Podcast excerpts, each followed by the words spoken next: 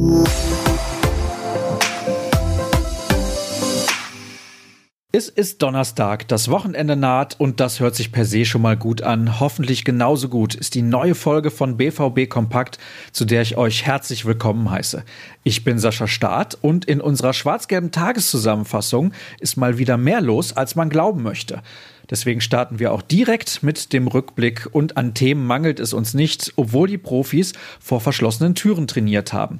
Dafür haben wir umso mehr von Marco Reus erfahren, denn der Kapitän war am Dienstagabend bei Brinkhoffs Ballgeflüster zu Gast.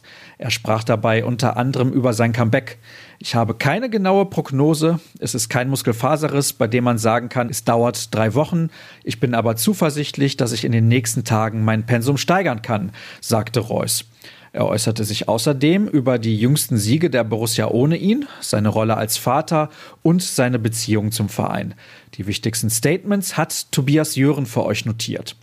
Erfolgreiche Wochen liegen derweil hinter Nachwuchskoordinator Lars Ricken, denn die U17 und U19 können überzeugen. Besonders die Leistung der B-Jugend macht ihm richtig viel Spaß. Man darf nicht vergessen, dass wir hier mit einer halben U16 unterwegs sind, betont Ricken. David Döring hat weitere Aussagen aus dem Mitgliedermagazin gesammelt und aufgeschrieben, auch in Bezug auf den US-Markt und Torjäger Yusufa Mukoku. In unserem wöchentlichen Podcast war Heiko Wasser zu Gast. Der ist Dortmunder durch und durch, aber er bleibt trotz der besseren Leistungen zuletzt weiter skeptisch. Mit ihm und Dirk Krampe habe ich außerdem darüber gesprochen, wie sich der mögliche Ausschluss von Manchester City aus der Champions League auf den BVB auswirken könnte. Auch sehr interessant, die Ultras haben offengelegt, was eine Choreografie kostet und rufen zu Spenden auf. Unsere Kollegen aus dem Lokalen haben darüber berichtet. Kommen wir zur Vorschau. Heute wird natürlich wieder trainiert, aber die Medien dürfen auch dieses Mal nicht mit dabei sein. Dafür aber bei der Pressekonferenz mit Lucien Favre um 13 Uhr. Turnusmäßig, denn am Samstag steht das Bundesligaspiel gegen Freiburg an. Redaktionell wird es recht bunt. Tobias Jören hat sich mit dem Mythos Südtribüne beschäftigt und der Kollege wirft nochmal ein Auge auf Mario Götze.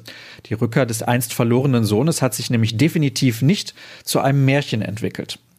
Deutsche sind im Allgemeinen ein wenig kühler, sagt Leonardo Balerdi im Mitgliedermagazin. David Döring und Marvin Hoffmann wissen, was der junge Argentinier sonst noch zum Besten gab. Es startet noch ein Kartenvorverkauf, auf den ich euch hinweisen will, und zwar für das Auswärtsspiel am Sonntag, den 27. März um 18 Uhr in Wolfsburg. Zwei Tickets gibt es pro Mitglied. Los geht's an der Hotline um 8.30 Uhr. Und damit ist das Ende der nächsten Ausgabe schon wieder erreicht. Wollt ihr heute auf dem Stand der Dinge bleiben, gilt das, was jeden Tag gilt. Schaut bei ruhrnachrichten.de vorbei und werft einen Blick auf unseren Kanal bei Twitter unter dem Handle rnbvb. Dort schwirre ich unter Sascha Start rum. Das war's für heute. Bis morgen. Ciao.